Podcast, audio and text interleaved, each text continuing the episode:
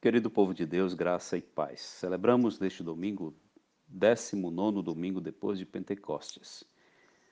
Necessidade de orar sempre e nunca desanimar.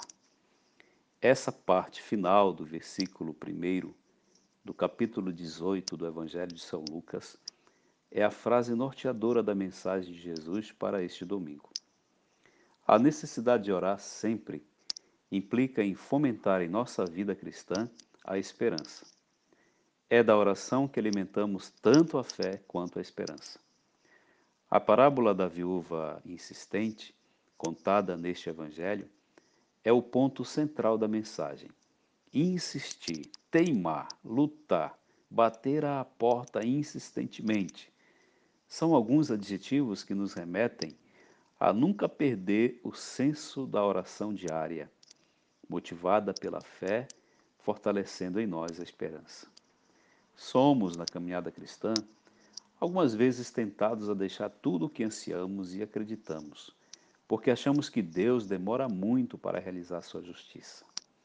E a realidade do tempo de hoje, de fato, nos desanima quando presenciamos tantas injustiças, direitos sendo retirados, mortes de inocentes, violência de todo tipo. O desânimo é evidente diante de tantas dores, sofrimentos e desesperança. Ficamos atônitos quando o caminhar com Jesus parece algo isolado, sem parcerias, sem perseverança na fé de muitas irmãs e irmãos de caminhada. O ser igreja toda ministerial para e pelo anúncio do reinado de Jesus se torna uma carga pesada e não um projeto de vida pessoal, espiritual e comunitário.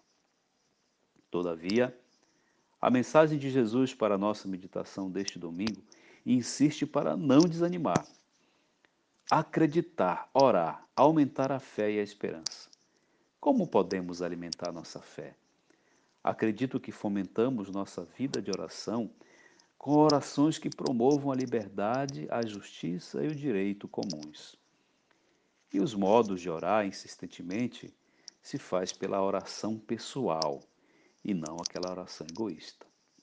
Pela oração da palavra de Deus, relacionando-a com a fé e a vida, e não aquela oração fundamentalista.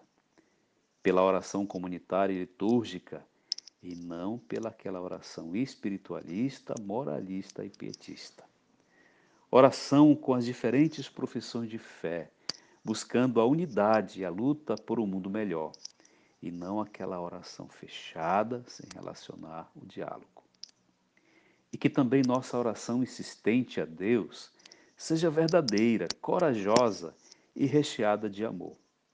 A parábola da viúva insistente nos revela a mensagem da esperança alimentada pela fé, provocando em nós uma oração correlacionada com a vida cotidiana. Não deixemos de lado a vida de oração ela nos garante uma esperança viva e que, quando vier a vinda definitiva de Jesus, ele nos encontre vigilantes e firmes na fé. Fé e vida, oração constante, presença de Deus em nossa caminhada.